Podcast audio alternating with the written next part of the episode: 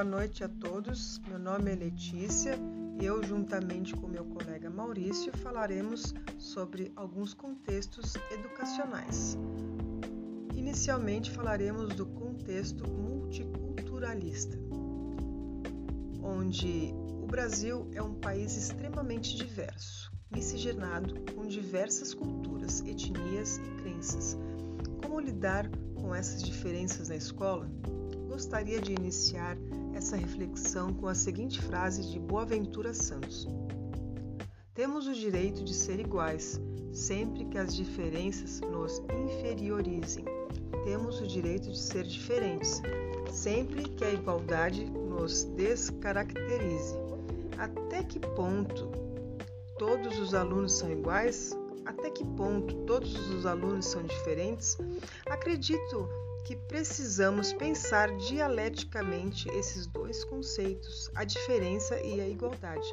Afinal, todos temos os mesmos direitos e somos iguais, mas ao mesmo tempo, todos somos diferentes e precisamos de direitos equitativos. A grande maioria das escolas atuais vem exercendo a função de manter o status quo, afinal, busca apenas estabelecer a cultura dominante do homem branco heterossexual cristão.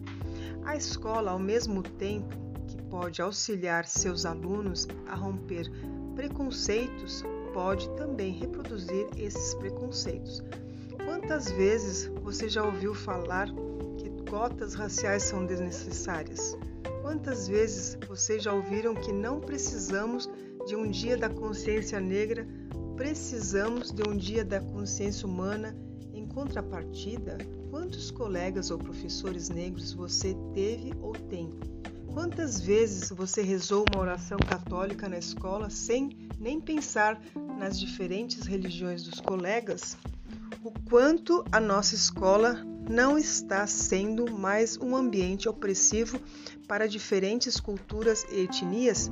É papel da escola, como uma das primeiras organizações da diferença, promover e reconhecer a diversidade para que possa ser um mecanismo de rompimento de preconceitos e promoção de uma educação libertadora e igualitária.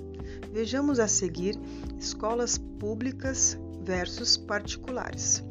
Vale também falar das escolas públicas e privadas, onde há uma grande diferença entre as duas modalidades, não apenas na qualidade de ensino, mas também nas partes de infraestrutura, métodos, organização e cobrança de rendimento dos alunos. Claro que há essas escolas particulares que não são tão boas e há públicas que são referências. Contudo, de maneira geral, os alunos da rede privada têm melhores desempenhos, considerando 10% das escolas com a, as maiores notas do Enem 2017, 18% são públicas e 82% são particulares. Já entre as 10% com menores notas, todas são escolas públicas.